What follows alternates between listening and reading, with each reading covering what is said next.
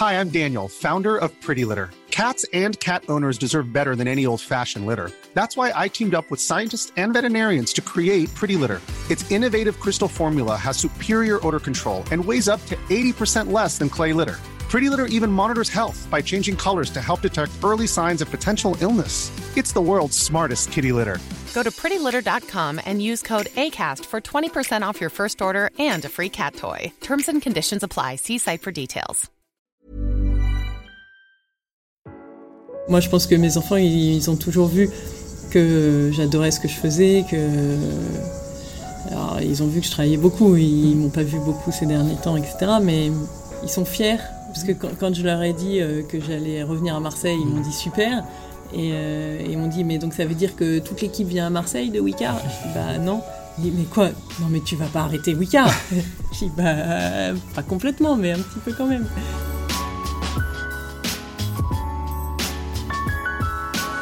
Bienvenue dans Take Off, un podcast où vous allez découvrir les coulisses des startups à travers les femmes et les hommes qui sont à l'origine de leur succès. Bonjour, ce matin, vous allez l'entendre, je suis dans le sud de la France, à Pointe-Rouge plus précisément, un quartier de Marseille où le temps s'écoule plus lentement qu'ailleurs.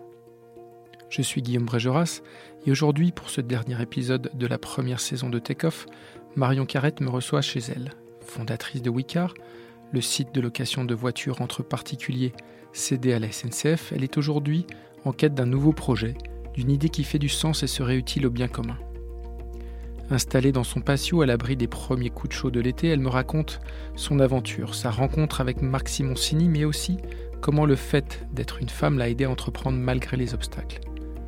Ch'ti, puis parisienne, Marion explique pourquoi c'est ici, à Marseille, que s'ouvre le prochain chapitre de sa vie. J'ai créé une première société qui était Ziloc euh, en 2007, qui est l'ancêtre un peu de, de Wicar, qui existe toujours, qui fait de la location d'objets entre particuliers. Euh, Wicar est arrivé en 2012, euh, location de voitures entre particuliers, donc les, deux sites euh, ont, cohabité. Et, en 2015, on a SNCF qui a investi beaucoup d'argent dans Wicar, qui a permis de développer la, société. Donc moi, je me suis vraiment beaucoup focalisée sur Wicar depuis, depuis tout ce temps. Et Zilog, je l'ai laissé un petit peu de, côté. Et en parallèle de ça, en 2014, on avait fait un choix de vie un peu radical qui était de venir vivre à Marseille avec mon mari et mes enfants. Euh, et, donc moi, je faisais depuis trois ans et demi des allers-retours entre Paris et Marseille. Je partais le lundi matin, je revenais le jeudi soir. Je travaillais le vendredi de chez moi. Et, euh, au bout de quasiment quatre ans, les enfants commençaient à trouver ça un peu long. Donc, euh, donc moi, j'adore Wicard, j'adore la société, le projet, etc. Mais je me suis vite rendu compte que j'allais pas réussir à déménager 50 personnes à Marseille. Malheureusement, Marseille n'a pas encore une image suffisamment positif pour que tous les gens aient envie d'y venir. Et puis il y avait beaucoup de jeunes je pense qu'on apprécie Marseille quand on commence à avoir des enfants, etc. Et donc je, bon, je, m'étais longtemps dit un jour j'amènerai la boîte à Marseille, ça serait un vrai projet d'entreprise et tout. Et j'ai réalisé que ça serait pas possible. Et donc j'ai. Euh, C'était quoi les freins euh, bah, je pense que quand j'en parlais dans l'entreprise, euh, bah, il y avait euh, allez, 10% des gens qui disaient Ah, c'est une super idée, et puis 90% qui disaient Bah non, Paris c'est génial, moi je veux surtout pas quitter Paris. Avec une majorité de, jeunes, donc euh, je comprends très bien. Moi, à 25 ans, on m'aurait dit Tu déménages de Paris J'aurais dit non, évidemment. Donc, donc voilà, donc, je, cette utopie un petit peu que j'avais en tête depuis longtemps, il y a un jour, je me suis dit Bah non, en fait, tu n'y arriveras pas. Euh, et, ce jour-là, je me suis dit, bon, bah, c'est pas possible, ça fait quand même euh, quasiment 4 ans que tu fais des allers-retours euh, et que tu vois pas beaucoup des enfants. Et donc, j'ai décidé de, venir m'installer pour de bon à Marseille et donc de lever un peu le pied sur Wicar. Mhm. Donc, je reste actionnaire, membre du board, j'y vais une fois par mois pour faire le point. Mais je suis plus opérationnel au jour le jour. J'ai confié la direction de la boîte à Benoît Sino, qui était le, DG de Wicar depuis 4 ans. Mhm. et, et, voilà, et ça continue à rouler pourquoi Marseille? Alors, on, se le demande encore aujourd'hui parce que moi je suis ch'ti, euh, mon mari n'a pas du tout d'attache marseillaise, et, euh, mais on voulait la mer et on voulait euh, le beau temps. Et on était venu peut-être deux week-ends à Marseille avant de décider de s'y installer, donc c'était pas non plus, on connaissait pas. Et en fait, on regrette pas du tout, c'est une ville assez incroyable, assez hétéroclite, mmh. mais on s'y sent bien. Et euh, est-ce qu'elle est favorable à l'essor des startups? Est-ce que vous pourriez imaginer aujourd'hui recommencer une aventure ici ah bah, L'objectif, c'est euh, vraiment de, créer un nouveau projet, un nouveau projet marseillais. Donc, c'est aussi d'essayer de contribuer à, développer le, le, tissu marseillais qui, qui a plein d'atouts et qui est un peu sous-exploité pour l'instant, je pense. D'accord, donc déjà des idées précises ou c'est encore un. Bah, c'est la phase, c'est la phase sympathique parce que d'une part j'ai Ziloc dont je m'occupe et je me suis dit que j'allais euh, me réimpliquer et, et, essayer de lui donner une nouvelle jeunesse. Donc il y, a ce projet-là déjà. Et puis par ailleurs euh, c'est une phase sympathique parce que j'explore euh, des tas d'idées. en fonction de, du temps qu'elles restent dans ma tête, on sait si c'est des bonnes ou des mauvaises idées. Mais euh, bon, il y a des idées qui font une journée, après je les élimine. Y a mmh. des idées qui restent une semaine, là je commence à me dire. Et puis je m'enflamme sur un truc, je cherche, j'explore, et puis finalement je dis non, c'est pas une bonne idée. Bref. Donc c'est une phase sympathique. Euh. Alors comment c'est le process de justement de chercher une idée? Est-ce qu'il y, a un process bien établi ou au contraire euh, vous vous laissez un peu porter il n'y a pas de process établi, c'est vraiment euh, c'est au gré des rencontres, des. Moi, ça fait longtemps que j'ai des idées qui me trottent dans la tête, donc c'est l'occasion là de, de, regarder un petit peu s'il euh, y a un marché, s'il y a. Donc je, regarde tout ça, mais sinon c'est vraiment. Euh, bah, je, je, reprends un peu de temps pour surfer parce que c'est quand même assez paradoxal. Je travaille dans l'internet depuis mmh. des années, mais quand on est bah, patron d'une boîte, etc., on n'a plus beaucoup de temps de surfer. Et donc je découvre des, super sites que je connaissais pas, etc. Donc euh, ça, je prends un peu, un peu de temps là-dessus. Et, euh, et puis euh, des applis aussi, beaucoup, beaucoup d'applis. Je, je bagnode, on va dire. Ce sera dans l'économie numérique toujours, en tout cas. Peut-être, peut-être pas. Tout est, tout est possible. C'est ça qui est sympathique. J'aime bien quand l'univers des possibles s'ouvre. C'est la période la plus sympa. Et vous donnez un petit peu de, de temps pour le réaliser ou au contraire, euh, parce que là, dans Takeoff, j'interroge euh, pas mal d'entrepreneurs qui ont réussi une première boîte et ils se sont lancés très rapidement sur la seconde, euh, un peu par peur du vide. Est-ce que c'est quelque chose aussi qui est... Non, moi je, me suis vraiment donné le temps parce que d'une part je veux profiter un peu de mes enfants et, je veux pas me presser, je veux, être sûr de l'idée que je montrais. Donc non, non, je suis pas, je suis pas pressée. En tout cas, c'est sûr, vous allez remonter quelque chose. Ah oui, c'est sûr. pas d'autre envie, euh, pas de, pas de business angel euh, Non, bah, peut-être un peu de business angel, mais, mais je pense que c'est pas mon. Enfin, j'aime bien faire les choses, euh, m'impliquer, avoir une équipe, c'est ça qui me plaît, être, être un peu loin du business et donner deux, trois conseils, c'est sympathique, mais au jour le jour, ça ne me suffirait pas. D'accord. Et qu'est-ce qui a changé aujourd'hui, là, maintenant que vous commencez un peu à, tourner autour de, la prochaine idée euh, Est-ce que comment l'écosystème euh, entrepreneurial a changé entre 1997, je crois que c'était euh, mm. la première entreprise que vous aviez montée, et, aujourd'hui? Je pense que c'était c'était plus facile de trouver une idée en 97 parce qu'il y avait tout à faire. Donc finalement, n'importe quelle idée pouvait se concrétiser sur le web et, et donc c'était assez facile. Euh, je pense que c'est plus facile aujourd'hui de financer les entreprises, de trouver de l'argent, notamment euh, en, phase euh, de, début. et après, je pense qu'il y a eu beaucoup d'idées un peu, un peu. Enfin, moi, j'aime pas les idées qui sont pas utiles, qui sont pas, qui vont pas dans le bon sens. C'est pour ça que moi là, j'ai des sujets de prédilection qui m'intéressent euh, autour de l'alimentation, du chômage, de l'entrepreneuriat, enfin des, sujets de fond. J'aimerais bien, alors c'est pas dit euh, que ça sera dans, ces... Mais j'aimerais bien trouver quelque chose qui fait du sens mhm.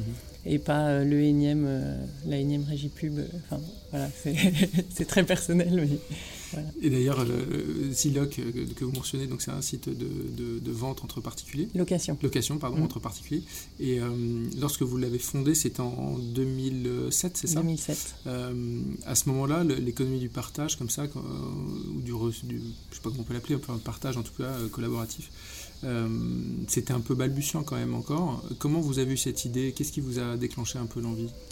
Bah, En fait, euh, déjà, c'est une expérience personnelle parce que j'étais allée à un mariage euh, du côté de Marseille, justement. Déjà. Euh, déjà. Et, en fait, j'avais réservé mon billet de train et puis je ne suis pas très organisée, donc je m'étais dit, bon, je trouverai une, un copain qui m'amènera au mariage où je louerai une voiture sur place. Et en fait, je suis arrivée ce week-end-là à Marseille et bah, j'ai pas trouvé de copain. Et toutes les agences de location de voitures avait, enfin, avait aucune voiture de disponible ce week-end-là. Donc je me suis un peu galéré.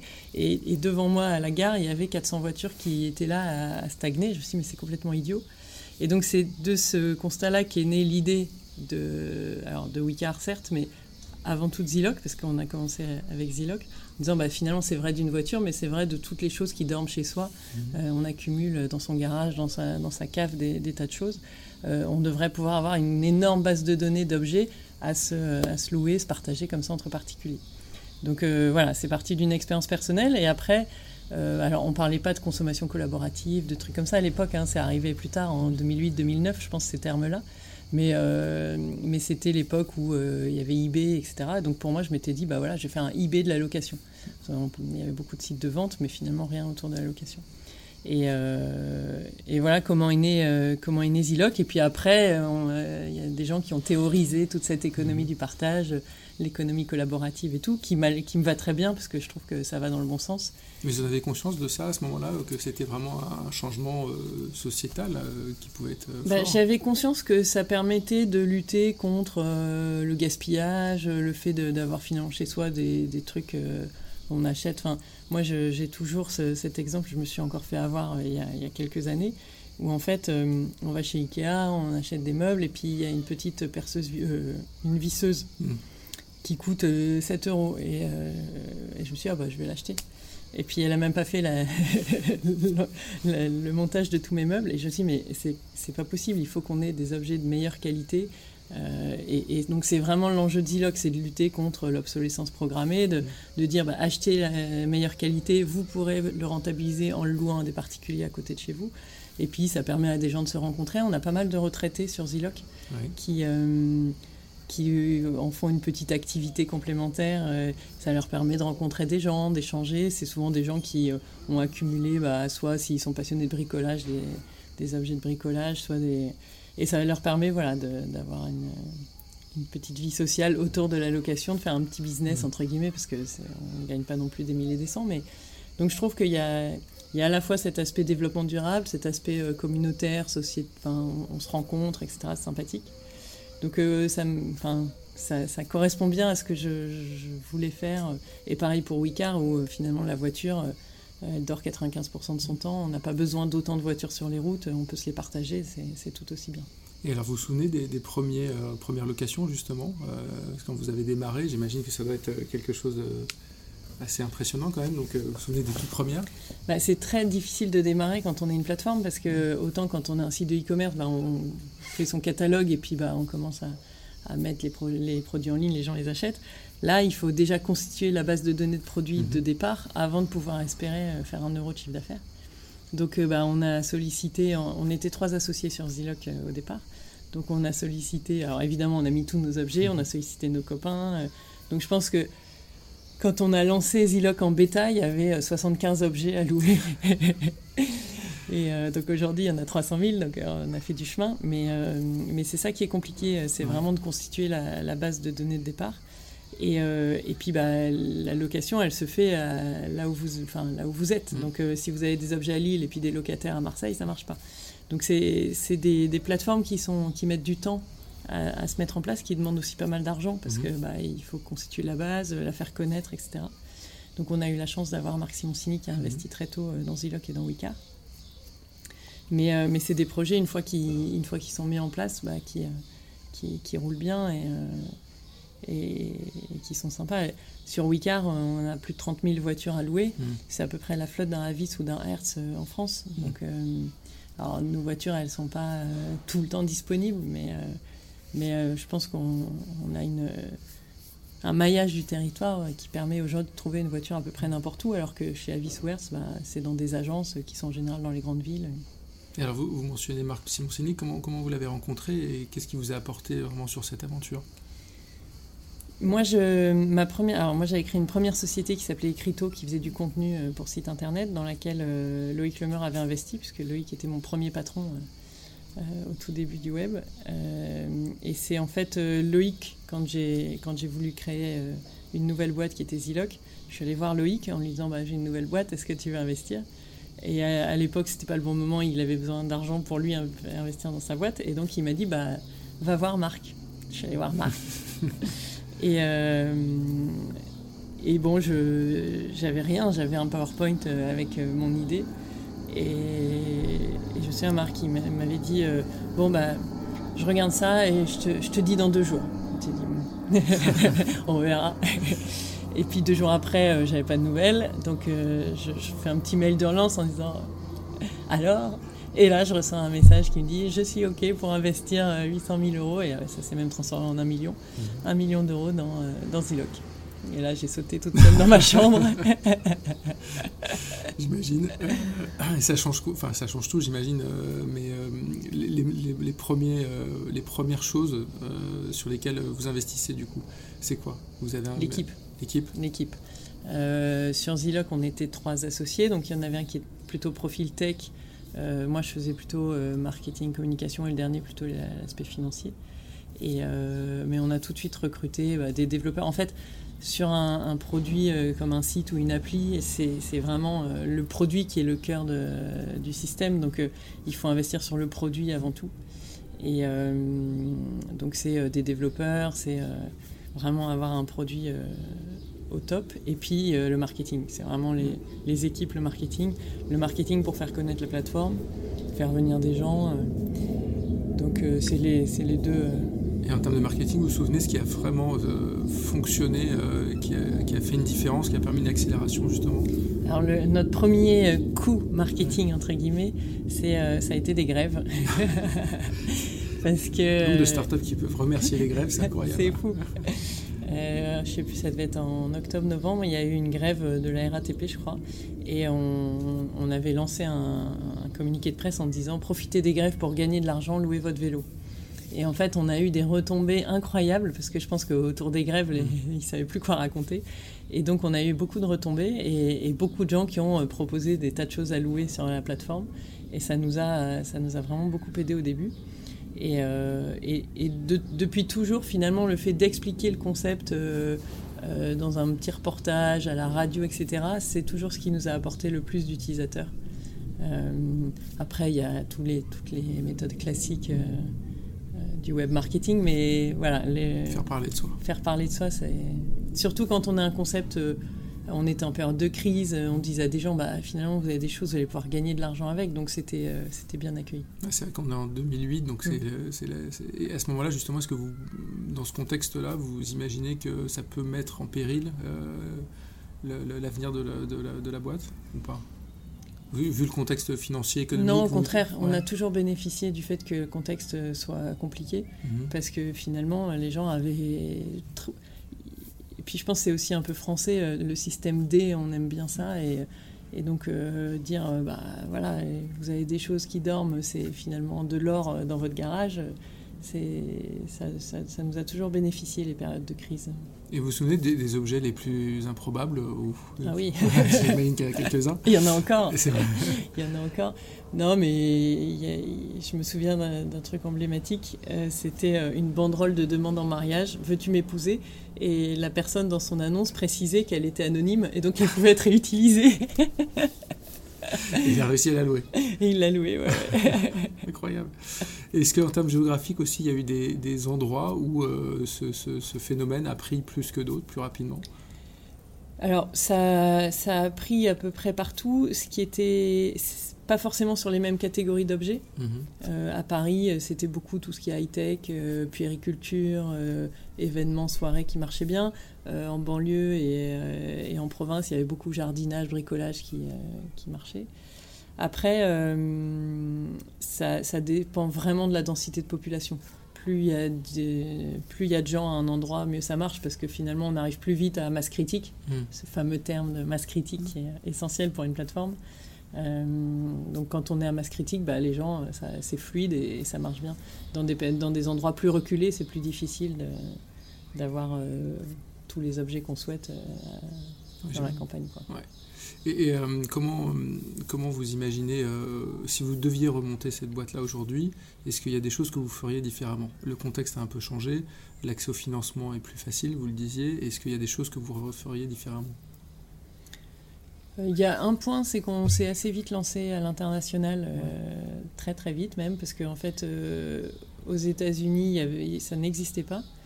Et, et, très vite a été annoncé un site qui devait se lancer. On mmh. s'était lancé en septembre, en octobre, et il se lançait en novembre. Et donc on s'est dit on va être avant eux aux États-Unis. Et en fait, on, voilà, on a lancé le truc aux États-Unis de manière un peu euh, naïve.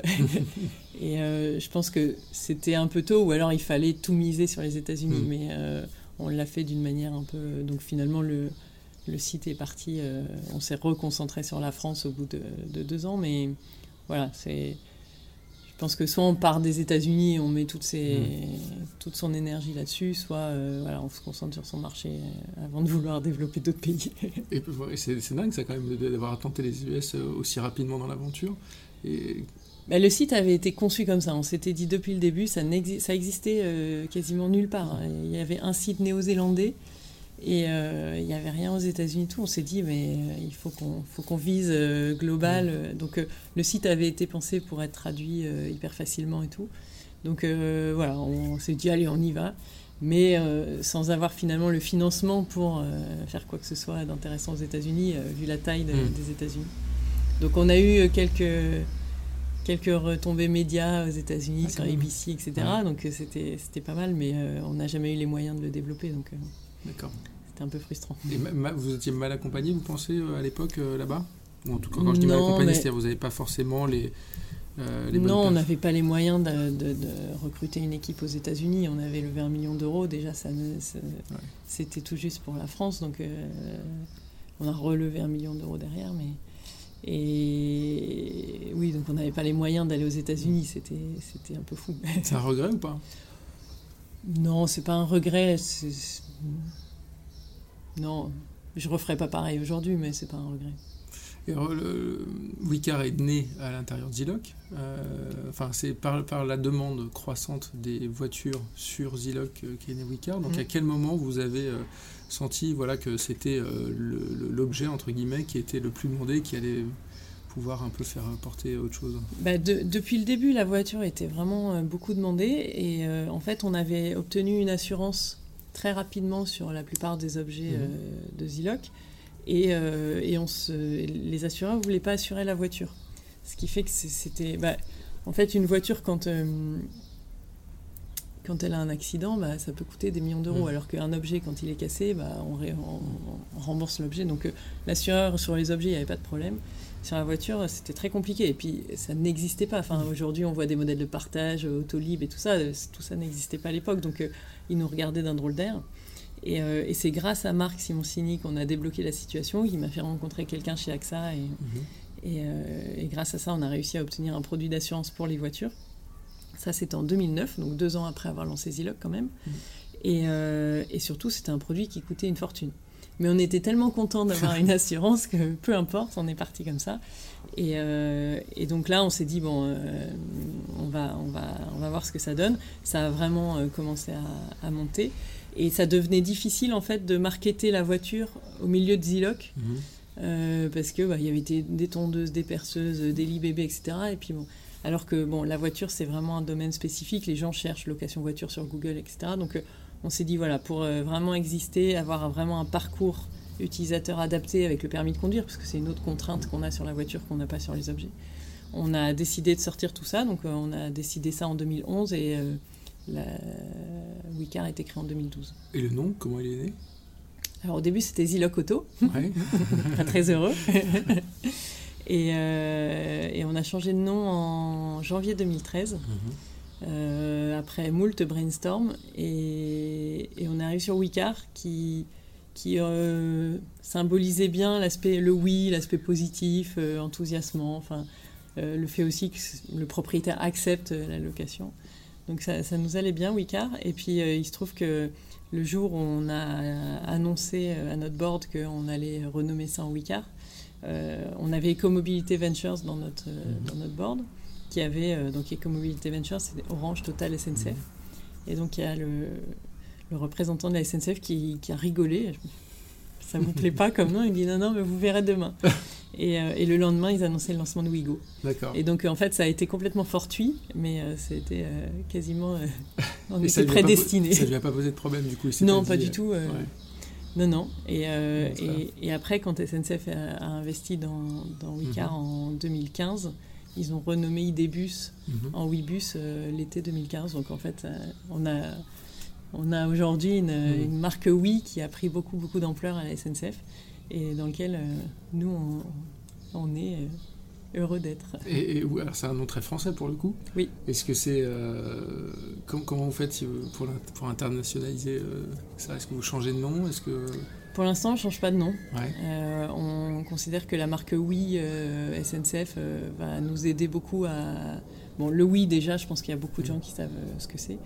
et après, on va, on va s'appuyer sur le, la force marketing SNCF qui va développer son, son oui.sncf un peu partout. Donc euh, je pense qu'on pour l'instant, on reste comme ça. D'accord. Euh, parlons un peu justement de la SNCF. ils sont rentrés, euh, ils ont pris 75% du capital, c'est ça? C'était en 2015. 2015. Voilà. Est-ce que vous pouvez nous raconter un peu les circonstances? Est-ce que c'est ce que vous attendiez à ce moment-là ou, ou pas? Bah, les circonstances, elles sont assez marrantes parce qu'on était en train de lever de l'argent, euh, parce qu'on voulait se développer, euh, commencer à, s'internationaliser un petit peu, etc. Et donc, on, avait commencé à aller voir des fonds d'investissement classiques. Et, euh, et comme Ecomobility Ventures était dans notre capital, un jour, je, suis invitée à un dîner et je me retrouve à côté de Guillaume Pépi. Donc, je lui raconte ce qu'on fait et qui ne connaissait pas. Je dis, c'est quand même fou, vous êtes investisseur indirectement. Et il était allé voir, euh, il était allé aux États-Unis avec toute une équipe euh, et il avait rencontré notre concurrent américain là-bas. Il avait trouvé ça super et tout. Je dit, bah, venez nous voir. Vous êtes chez nous. Et donc, euh, il m'a pris, il m'a pris au mot. On est allé lui présenter Wicar, etc. Et, et, il y a vu vraiment une, une continuité dans, dans, le voyage du, de l'utilisateur. voilà, il prend son train. Mhm. Et comme il dit souvent, les gens, ils voyagent pas de gare en gare, ils vont d'un endroit à un autre.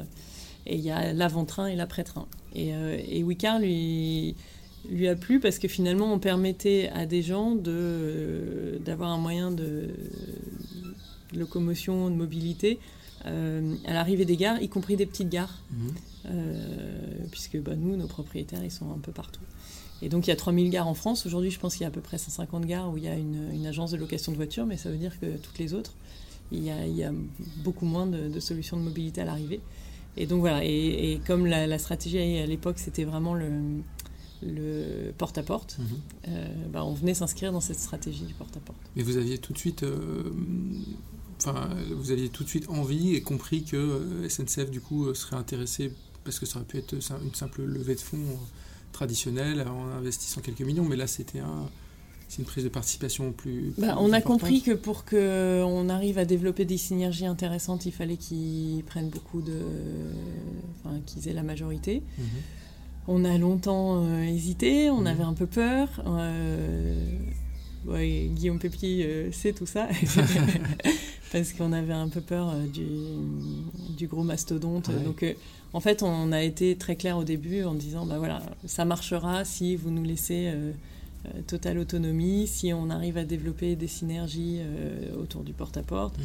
si euh, on a un board qui est capable de décider en une heure de ce qu'on fait. Mhm. voilà. Et donc on a réussi à mettre en place un, mode de fonctionnement qui, qui, marche bien, avec des gens assez haut placés. on avait même une ministre désormais à notre board, puisqu'on avait Florence Parly. on a Mathias Emmerich qui est globalement numéro 2 euh, et, donc, c'est des gens qui euh, sont capables de décider, qui n'ont pas besoin d'en référer euh, à X niveau hiérarchique avant de. Ce qui fait que ça nous permet d'être très réactifs, de ne pas avoir du tout perdu cette, mhm. cette notion de réactivité tellement importante pour une start-up. Et, et, comme on est assez loin finalement du métier du train, ils ne se mêlent pas trop de, de ce qu'on fait. Donc, on, on, a gardé notre, notre totale autonomie. Et pour moi, ça, c'était le point euh, primordial. Et, à ce moment-là, vous vous faites conseiller aussi euh, dans, tout ça? Est-ce que Marc Simoncini ou d'autres euh, vous aident à prendre les bonnes décisions? Ah bah oui, Marc Simoncini en plus est resté dans le capital pour veiller au grain. C'est un bon moyen. C'était une bonne garantie. Non, non, globalement, on a eu de la chance, ça s'est bien passé. Et, et surtout, ce qui aussi a fini de me convaincre, c'est que la SNCF a réussi en, 3-4 mois à mhm. investir chez nous. Euh, ce qui est quand même, je pense, euh, un signe que bah, voilà, quand ils veulent, ils savent se mobiliser, aller vite. Et, voilà. Donc c'était tout ça m'a conforté dans l'idée que voilà, c'était une bonne idée. Et, cette opération, ça change les, choses aussi d'un point de vue forcément personnel, euh, en, gagnant un petit peu d'argent ou beaucoup. Euh, qu'est-ce que ça change au quotidien pour vous, du coup, ou dans, votre manière d'apprendre les choses? Moi, ça n'a absolument rien changé parce que certaines personnes me disaient T'as vendu ta boîte à SNCF mm. Bah non. c'est SNCF qui a investi de l'argent, mm. mais je ne l'ai pas vendu. Mm. Euh, et, c'est vrai que jamais j'ai utilisé le mot euh, vendre parce que bah, j'étais toujours là-bas, je, me battais pour que ça, progresse et que ça continue. Donc euh, dans ma tête, j'avais pas du tout vendu ma boîte. Donc ça n'a rien changé du tout. et puis après, il y avait des échéances sur la durée ils avaient la possibilité de, remonter au capital euh, mhm. progressivement. Donc bon, c'est vrai qu'au final, euh, on peut dire qu'aujourd'hui, ils ont une grosse, grosse majorité de la, mhm. société. Donc oui, on peut dire que, que j'ai vendu d'une manière ou d'une autre. Mais je ne sais pas si j'arriverai un jour à le dire. Parce que c'est toujours mon bébé. Même si en plus aujourd'hui, je suis plus opérationnelle dedans. Mais, euh, mais voilà, je suis encore en contact avec eux. J'y vais une fois par mois. Je, voilà, bon. Qu'est-ce qu'il faudrait qu'il se passe pour que vous puissiez euh, tourner la page Et j'imagine que vous, vous, allez vous projeter dans votre nouveau projet, là vous ne pourrez pas faire les deux. Euh, donc qu'est-ce qu'il faut pour que vraiment vous tourniez complètement cette page ou, si, ou pas du tout d'ailleurs? Bah, Je pense que je resterai, euh, je, reste, je resterai impliquée, sauf à ce qu'on me dise on veut plus de toi, mais c'est bah, un projet quand même, ça fait 10-11 ans que je travaille dessus. Je, que j'ai vraiment la, vision de, de, ce que je voulais en faire, etc. Donc, euh, même si financièrement je suis plus euh, majoritaire, même si ça reste quand même euh, l'idée que j'ai eue au départ, donc je, me sens toujours un petit droit de regard. que vous exercez Que j'exerce. Et aujourd'hui, bah, on, l'a sorti d'ailleurs dans les échos, mais il est, question que la SNCF euh, cède une partie de ses parts plutôt, en tout cas euh, aurait mandaté une banque pour ça. Alors est-ce que c'est vrai, pas vrai? Qu'est-ce que vous... Bah, alors, l'article des échos était euh, tourné d'une certaine manière. En fait, ce qui s'est passé, c'est que la mobilité est un peu en, fort mouvement depuis quelques temps. Et on s'est fait approcher plusieurs, à plusieurs reprises mhm. par des sociétés qui euh, étaient intéressées pour investir dans Wicar, pour etc. Et, euh, et on s'est dit, mince, euh, ça fait la deuxième, troisième, mhm. qu'est-ce qu'on fait? Et, on en a parlé à SNCF et on s'est dit, bon, bah, c'est peut-être le moment de faire travailler une banque sur le sujet mhm. pour voir qui finalement serait le meilleur partenaire dans, dans ce cadre-là. Donc euh, c'est plus euh, en réaction à des demandes qu'on on a mis ça en place.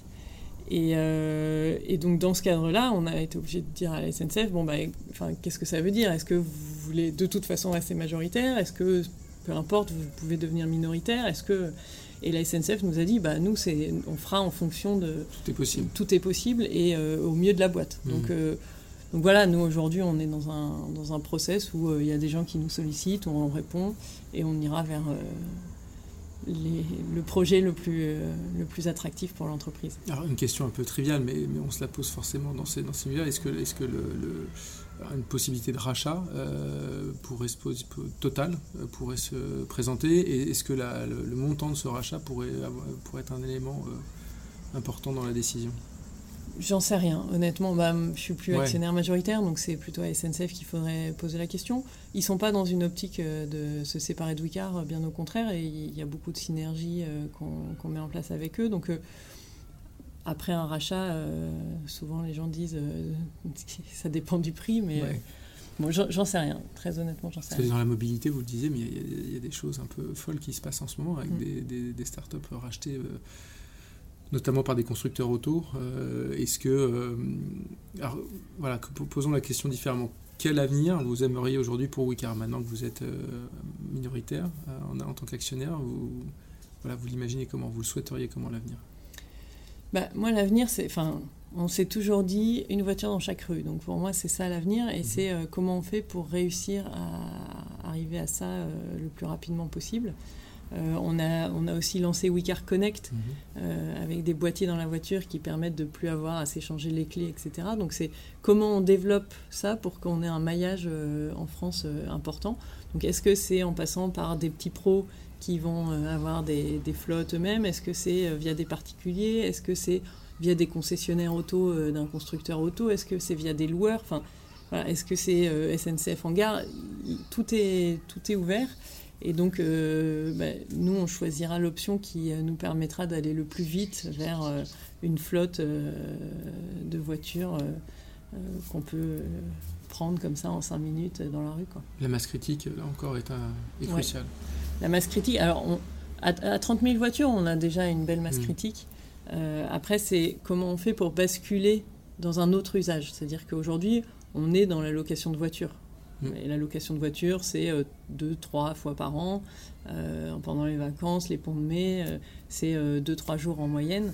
Euh, comment on fait pour euh, passer d'un usage, voilà, location, Mhm. à un usage, bah, j'ai besoin d'une voiture, je prends une Wicar. Et, euh, et plus être juste dans l'univers de la location, mais dans l'univers du déplacement, euh, L'usage. euh, Quotidien. quasiment quotidien. Mm. Et donc c'est euh, c'est ce basculement d'usage qui fera que Wicar va... Mhm. C'est un peu comme Blablacar. Blablacar, s'ils avaient pris le marché des autostoppeurs, euh, bon, Ouais. ça aurait été un petit marché. Ce qu'ils ont réussi à faire, c'est de changer l'usage, euh, et, et c'est ce qu'on vise aussi. Et ça, vous pensez qu'on en est loin encore Parce que c'est un vrai changement aussi euh, sociétal, euh, de, de ce que vous décrivez. On n'en est pas si loin parce que les gens se rendent compte de plus en plus que la voiture, euh, bah, ça coûte de l'argent, qu'il faut l'entretenir, etc. Donc on voit des gens qui abandonnent. Alors c'est très vrai dans les grandes villes, Mhm. ça l'est beaucoup moins en, en province ou en banlieue.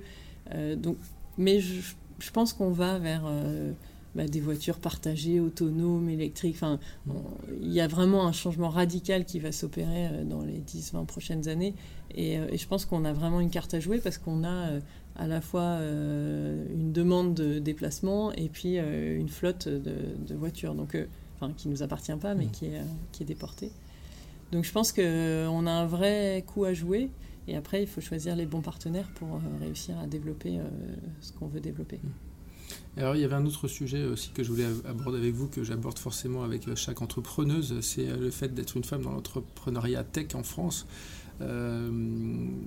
Toutes me disent plus ou moins spontanément ou de manière très directe ce qu'elles peuvent, ce, que, ça implique. Et donc pour vous, est-ce que ça, ça a changé quelque chose, le fait d'être une femme entrepreneur dans la tech en France? Est-ce que ça, vous avez rencontré certaines barrières ou est-ce que vous avez eu euh, Alors moi, ça a toujours été euh, un énorme avantage d'être une femme, Mhm. parce que comme il y en a finalement pas tant que ça, euh, bah, on est plus visible, on nous donne plus la parole, Mhm. donc euh, voilà, ça- j'ai jamais considéré que c'était un handicap. Je comprends pas pourquoi il n'y en a pas plus dans la tech, enfin, Mhm. c'est une énigme pour moi. Euh, mais, euh, mais non, non, ça a toujours été une chance euh, incroyable. D'accord. Et vous, vous auriez pas envie aujourd'hui de, de justement favoriser un peu cet accès à l'entrepreneuriat euh, aux femmes d'une manière ou d'une autre? Bah, moi, je, veux favoriser l'accès à l'entrepreneuriat euh, Ouais. pour tout le monde, donc ça, ça passe aussi par les femmes. Euh, j'ai- J'aime pas trop, souvent je suis invitée à parler de l'entrepreneuriat au féminin et tout. À chaque fois, je me pose la question d'y aller ou pas, et puis j'y vais forcément parce que je suis obligée, mais euh, souvent on me demande mais pourquoi il n'y a pas plus de femmes? Je dis bah, j'en sais rien, moi. moi je suis dedans, donc euh, je j'arrive pas, j'arrive pas à l'expliquer. Je pense que euh, une femme se met des barrières euh, enfin, sur l'entrepreneuriat. hein. Je ne parle Mm. pas de la tech parce que la tech c'est encore autre chose, mais euh, sur l'entrepreneuriat, c'est vrai que c'est plus compliqué probablement quand on est une femme parce qu'il il y a des échéances. euh, voilà. Voilà, c'est probablement un peu. On a plus de mal à s'imaginer. euh, parce qu'il faut, faut bien calculer avant, après, les enfants, comment on fait. Enfin, Mhm. Bon, euh, moi je l'ai fait, on s'en sort très bien et euh, je pense qu'il ne faut pas se poser autant de questions, il faut foncer et, voilà. Et puis après. À chaque fois j'entends ça, mais les, les hommes aussi se posent cette question euh, de... Mais non, parce que la, la grossesse La pour une femme, c'est quand même un moment où, bah, pendant quelques mois, Mhm. vous allez. Enfin, moi, j'ai été enceinte en ayant ma boîte. Mhm. C'est quand même compliqué. Mhm. J'ai eu la chance de. À l'époque, on était trois associés. J'ai eu la chance d'avoir deux associés qui étaient d'une part compréhensifs et d'autre part euh, qui m'ont euh, qui m'ont laissé euh, prendre quatre mois tranquille chez moi avec mon bébé. J'aurais été toute seule, Mm. ça aurait été quand même vraiment compliqué. Les Rachida Dati qui reviennent trois jours après avoir accouché, moi je ne sais pas comment elle fait. Et je trouve que ça donne pas une, une image. euh, Enfin, c'est une fausse image parce que voilà, quand on a accouché, euh, oui, on a besoin de se reposer un moment. Quoi. Mm. Donc, euh, donc je comprends que ce soit. Moi, mon premier enfant, je l'ai eu après avoir vendu ma première boîte, donc j'étais Mhm. redevenue salariée. Et, et puis pour le deuxième, donc il a eu, enfin, je, je sais plus, j'avais, j'avais eu quatre mois de congé maternité, le truc classique, etc. Donc j'ai- et je voulais euh, donner la même chose au deuxième. Et donc j'attendais, j'attendais, parce que j'étais devenue, redevenue entrepreneur. Et je me disais, mais je pourrais jamais lui donner la même chose. Et, et donc j'attendais, j'attendais, j'attendais. Et un jour, je me suis dit, non, mais à ce rythme-là, je vais jamais faire de deuxième. Donc je me suis lancée. Et, euh, et c'est vrai que c'est. Voilà, avoir Mm. des associés à ce moment-là, c'était, utile. Parce que c'est quand même un peu compliqué. Donc je, je Ouais. comprends que euh, certaines femmes puissent se dire, oulala, comment je vais faire? Mais moi, ce que je leur dis, c'est il faut lancer à 25 ans le plus tôt possible. C'est quoi, le bébé ou l'entreprise L'entreprise. Après, on vit sa vie, mais euh, souvent on me demande à quel âge c'est le mieux Ouais. de monter sa boîte, et j'ai toujours tendance à dire le plus tôt possible parce que après il y a, y des barrières. euh, on a gagné beaucoup d'argent, donc on se dit ah mince, je vais perdre. hein. Enfin, On a gagné beaucoup d'argent, vous en salariat voilà, Ouais. c'est difficile de revenir quand on a été salarié euh, avec euh, pas mal d'avantages et tout, de revenir euh, à des choses un peu plus risquées, etc. Donc je trouve qu'à 25 ans, on n'a pas grand-chose à perdre. Mm. Euh, et donc j'ai plutôt tendance à dire oui, bah, vous n'avez pas beaucoup d'expérience, mais euh, vous ferez des erreurs, tout le monde en fait. Et donc euh, le, le plus vite possible, c'est le mieux. D'accord, et votre première entreprise, vous aviez quel âge du coup? 25. 25. D'accord.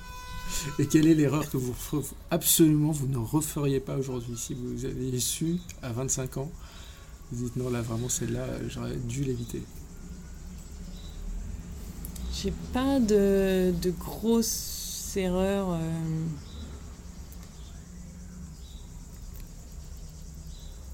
Non, je pense qu'à 25 ans, moi j'ai créé une agence Mhm. euh, de contenu pour site internet. Euh, C'était en 2000. Je pense que j'aurais pu, j'aurais mieux fait de créer un, un vrai site web. Mhm. Mais bon, en même temps, je suis très contente de ce que j'ai fait.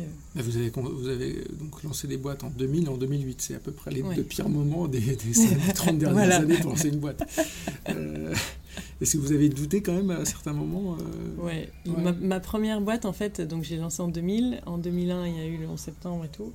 Et, euh, et moi, j'étais une agence, donc j'avais des clients, Mhm. grands comptes que j'allais voir. Et euh, on- ça a été très, très dur euh, après le 11 septembre. Mhm. Et là, j'ai eu pas mal de budgets qui ont été coupés et tout. J'avais quand même une petite équipe de 6-7 personnes. Mhm.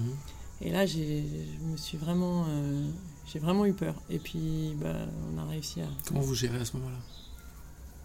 Bah, j'ai dû, c'est la première fois de ma vie j'ai dû faire un licenciement économique. Mhm. Euh, ça n'a pas été facile, mais en même temps, euh, enfin, c'était ça ou c'était euh, les sept autres personnes. euh, que- Donc bon, je, c'est stressant, Ouais. mais C'est important que vous nous racontiez ça parce que c'est vrai que dans l'univers des startups qui est très, euh, très positif, où vous présentez de telle manière, souvent en croissance, donc plutôt en recherche, en recrutement, etc., à un moment donné, risque d'être confronté au licenciement, à devoir licencier une personne. Comme, enfin, comment vous y prenez Il n'y a, pas de y a pas de guide, mais euh, voilà, comment, comment on gère ça? Bah, moi, j'avais quand même la chance d'avoir un père entrepreneur. Donc, Mhm. euh, quand, à chaque fois que j'ai eu des difficultés au début, bon, c'était quand j'avais 25 ans, mais euh, à chaque fois que j'ai eu des difficultés, il, il a toujours été euh, de bons conseils. Et là, en l'occurrence, j'avais euh, donc on était une agence de contenu euh, pour site internet. J'avais une rédactrice en chef qui avait 20 ans de plus que moi, qui était euh, la mieux payée évidemment de, de l'entreprise, qui avait de l'expérience, qui était super. Et, mais il y a un moment, on pouvait plus se permettre de, de, de se la, de la payer. Elle Mhm. était, et donc, euh, bah, j'ai été lui expliquer. hein. Après, on était une petite équipe. euh, euh, elle a bien compris, hein, mais bon, c'est rude. Quand à 25 ans, on va dire à sa rédac chef qui en a 20 de plus, bah, je suis désolée, ça va pas le faire, on va plus pouvoir te payer, etc. Bon, bah voilà. Mais c'est la seule fois où j'ai dû faire ça. D'accord. Donc l'univers des, star- des startups reste très positif et en croissance la plupart du temps. On gère la croissance plutôt. Bah, L'univers des startups est très euh, tourné sur euh, les levées. Mhm. euh. c'est un, un point qui me titille en ce moment, justement, c'est que c'est super, mais on valorise des, des, entreprises qui lèvent 10 millions, 20 millions. Et puis les levées, là, en ce moment, ça, ça explose. Tous les jours. On est sur des montants faramineux. Et, et ça, ça, semble être l'aboutissement, la levée, alors que ça n'est absolument pas l'aboutissement. L'aboutissement, ça doit être la rentabilité de l'entreprise. Donc, c'est ça aussi que je, que je regarde dans, mes, dans, mes, dans les projets et tout ça. C'est euh, bien de lever de l'argent, mais euh, je voudrais, euh, je voudrais avoir des, voilà, une rentabilité à, plus court terme probablement que ce que je n'ai eu jusqu'à maintenant. D'accord. Et alors, vous vous souvenez du moment où justement Wicca ou, ou Ziloc devient rentable? Est-ce qu'il y a un moment bah, alors, Ziloc, c'est une toute petite structure, donc on est devenu rentable en 2011, mhm. mais avec un chiffre d'affaires qui n'est pas, qui est pas pharaonique. Euh, sur Wicca, on ne l'est toujours pas rentable, mhm. puisqu'on investit encore beaucoup, beaucoup d'argent sur, euh, sur le produit. On va lancer l'international, on va lancer l'Espagne bientôt. Donc, euh, donc non, on n'est pas encore rentable. Et, c'est ça qui est un peu frustrant, c'est mhm. que j'aimerais bien avoir une boîte rentable. La prochaine. La prochaine, voilà. Euh, vous mentionnez votre, votre père qui est entrepreneur. Euh, ce qui m'intéresse, voilà, c'est la filiation. quel rôle ça joue euh, quand même en termes de transmission, d'envie d'entreprendre, le fait d'avoir des parents ou un de ses parents entrepreneurs? Je pense que c'est important parce que moi j'ai toujours vu mon père bon, travailler énormément, mhm. mais vraiment aimer ce qu'il faisait. Et moi, je me suis jamais posé la question. Je me suis toujours dit, depuis, enfin, depuis que j'étais au lycée, je savais que j'allais monter ma boîte. Alors, peut-être que c'est vraiment l'héritage familial. C'est comme les pères médecins, ça fait des enfants médecins et tout ça. Bon, moi, c'était euh, l'entrepreneur. Mais je, vraiment, je, je, savais que je voulais faire ça.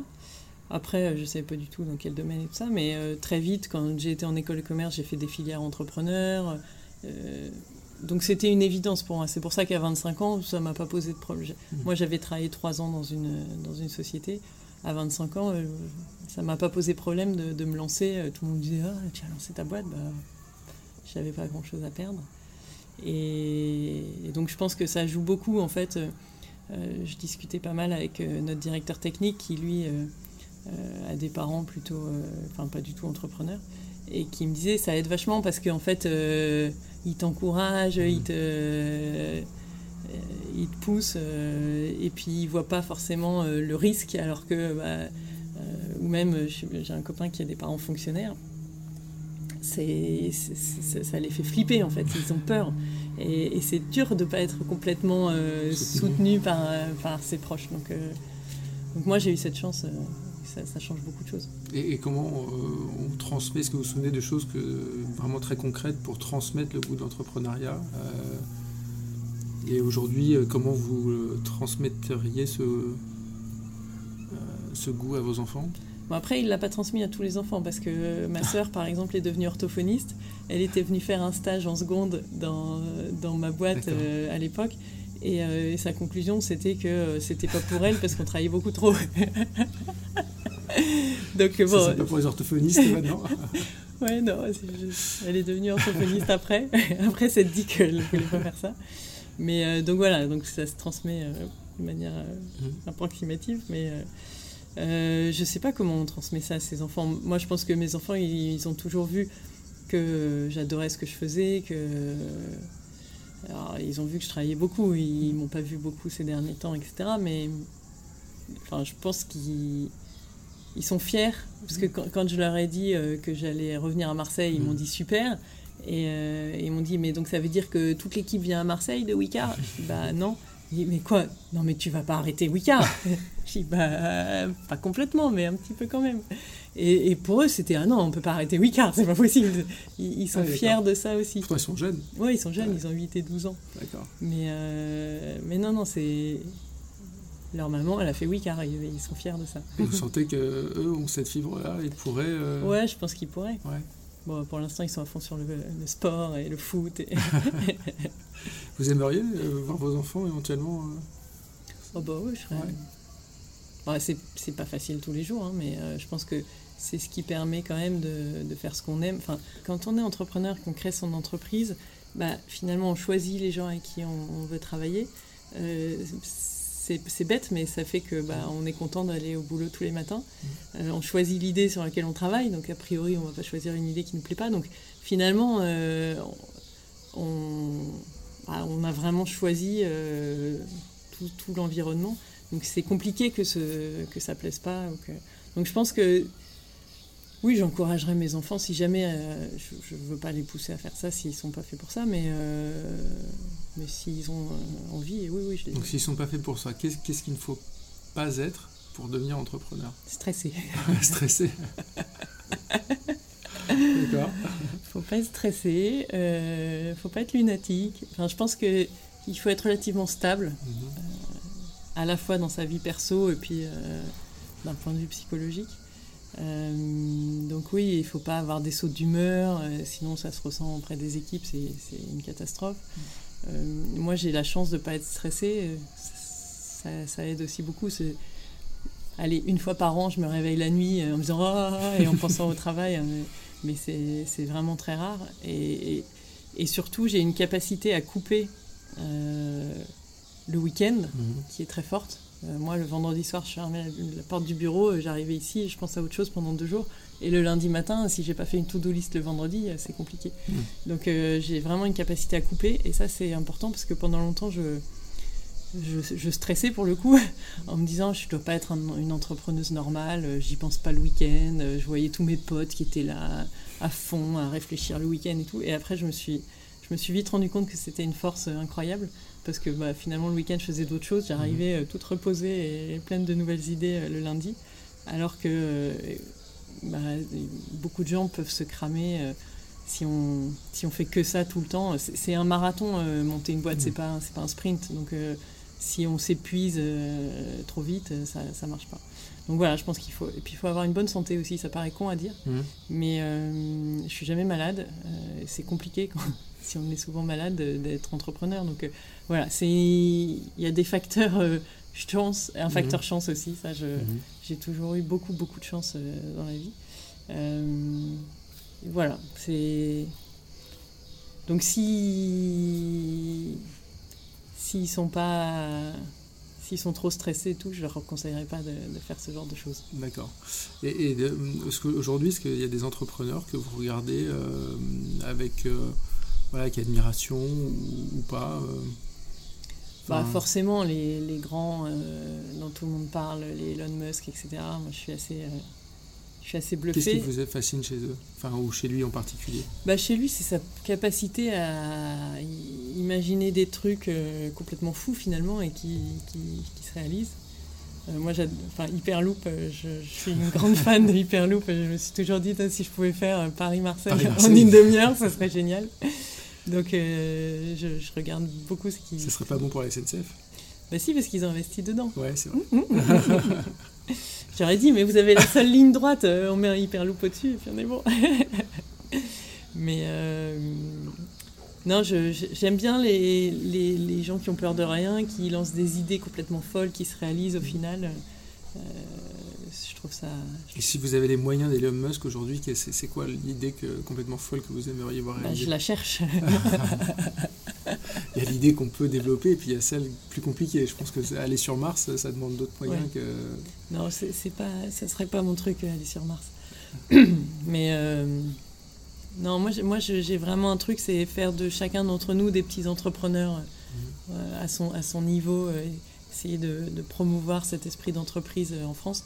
Et, je trouve qu'en ce moment, euh, on parle beaucoup des entrepreneurs euh, d'un point de vue positif et tout, c'est chouette. On sent que le discours, par contre, il est, il est, il est très fin. Enfin, la, frontière entre le discours positif et ceux qui pourraient devenir négatifs est très fine. Euh, sur quoi il faut faire attention pour justement que ça ne devienne pas, d'ici quelques années, que ça fasse pas l'effet inverse et qu'on dise bah, finalement l'entrepreneur c'est quelqu'un qui travaille trop, qui gagne pas assez bien sa vie parce que tout le monde ne réussit pas et, euh, et finalement c'est pas la bonne voie. Bah, il faut qu'il y ait des, il faut qu'il y ait des succès. Mmh. Il faut qu'il y ait des beaux succès. Il faut que, je pense qu'il faut qu'il y ait les deux. Il faut qu'il y ait des entrepreneurs qui euh, qui montent des, des, boîtes à dimension euh, humaine, qui emploient 3, 4, 5 personnes, qui sont très contents comme ça. Et, voilà. et puis il faut qu'il y ait des, des, entrepreneurs emblématiques qui donnent envie, avec des projets un peu fous. Il faut qu'on ait ces, deux aspects-là. Et il ne faut pas confondre, parce que pendant longtemps, c'est ce qui s'est passé, euh, bah, chef d'entreprise et euh, patron, enfin mmh. patron salarié. C'est vraiment. moi, je me souviens quand j'ai créé ma première société, bah, on n'avait pas les moyens de payer euh, des gens pour faire le ménage dans les, dans, dans, les, locaux. Donc c'est moi qui nettoyais les toilettes euh, une fois par semaine euh, le vendredi soir. Bon, je suis pas sûre que... Et, mm. quand j'entends parfois des discours sur les patrons, ah c'est patron, c'est patron, bah non, moi j'ai été patron c'est pas ce que tu es mm. en train de me raconter, être patron. Il y, y, a toutes sortes de patrons. Donc je pense qu'il faut vraiment faire la part des choses entre bah, euh, petit patron de PME qui a les mains dans le cambouis, qui, euh, pour qui c'est dur et tout ça, et puis bah, certains grands patrons euh, qui ne sont pas des entrepreneurs.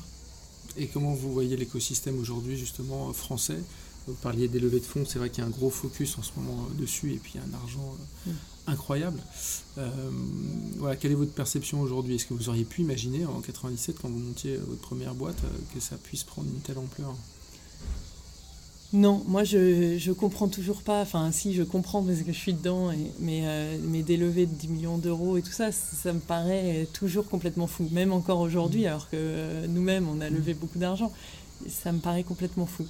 Euh, mais, mais je trouve ça bien qu'on ait réussi en France à, à essayer d'égaler un peu finalement les États-Unis, alors dans une proportion complètement différente, mais mais c'est bien d'avoir des gens qui financent euh, ce type de projet. Après, il faut faire attention parce que le, faire attention au retour de bâton aussi. Il faut que tous ces projets qui ont été largement financés tout, trouvent une rentabilité un jour parce que sinon ça, ça n'est que de la poudre aux yeux. Et, euh, nous, de, aux échos, on voit beaucoup de projets. Euh, euh, pas forcément similaire sur le secteur, mais en tout cas sur la forme, sur la forme c'est-à-dire plutôt B2B, euh, voilà, plutôt B2B, euh, des modèles SaaS, de logiciels.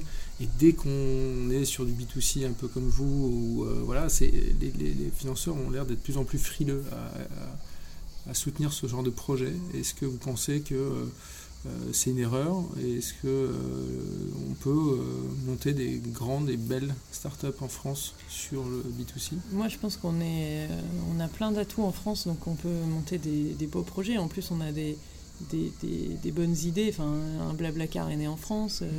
Il y, a plein de, bonnes idées sur le, sur le B2C. Après, euh, la, problématique de la France, c'est le marché. Mm. On est un tout petit marché. Donc, euh, et, quand on parle du marché européen, bah non, c'est pas un marché européen. Il y a X langues, X monnaie. C'est euh, donc l'avantage quand on est aux États-Unis, c'est que on arrive direct ou en Chine, on arrive directement sur un marché colossal. Donc, je pense que c'est plus facile d'aller, enfin, d'être, de lancer une boîte aux États-Unis ou en Chine. Enfin, en tout cas, pour se développer après et faire une grosse boîte, c'est compliqué. En France, euh, on est un peu petit. C'est plus facile de Palo Alto que depuis Marseille. Voilà. Mais la prochaine sera à Marseille. À Marseille. voilà. Euh, B2C Ouais, je ne suis pas très B2B.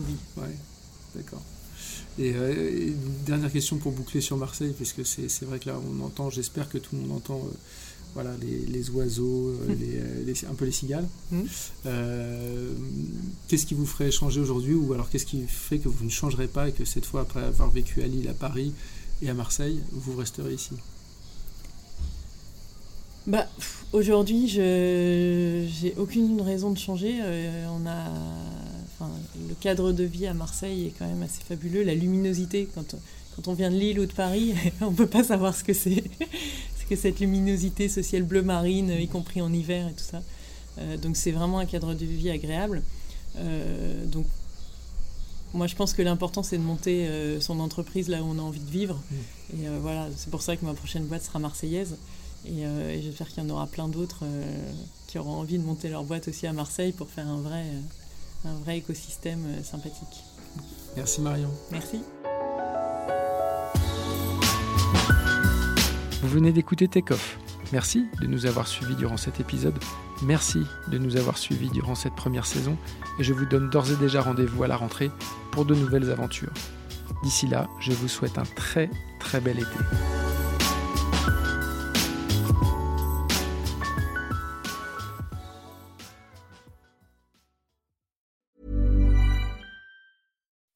When you make decisions for your company, you look for the no-brainers. If you have a lot of mailing to do, stamps.com is the ultimate no-brainer. Use the stamps.com mobile app to mail everything you need to keep your business running with up to 89% off USPS and UPS. Make the same no-brainer decision as over 1 million other businesses with stamps.com. Use code program for a special offer. That's stamps.com, code program.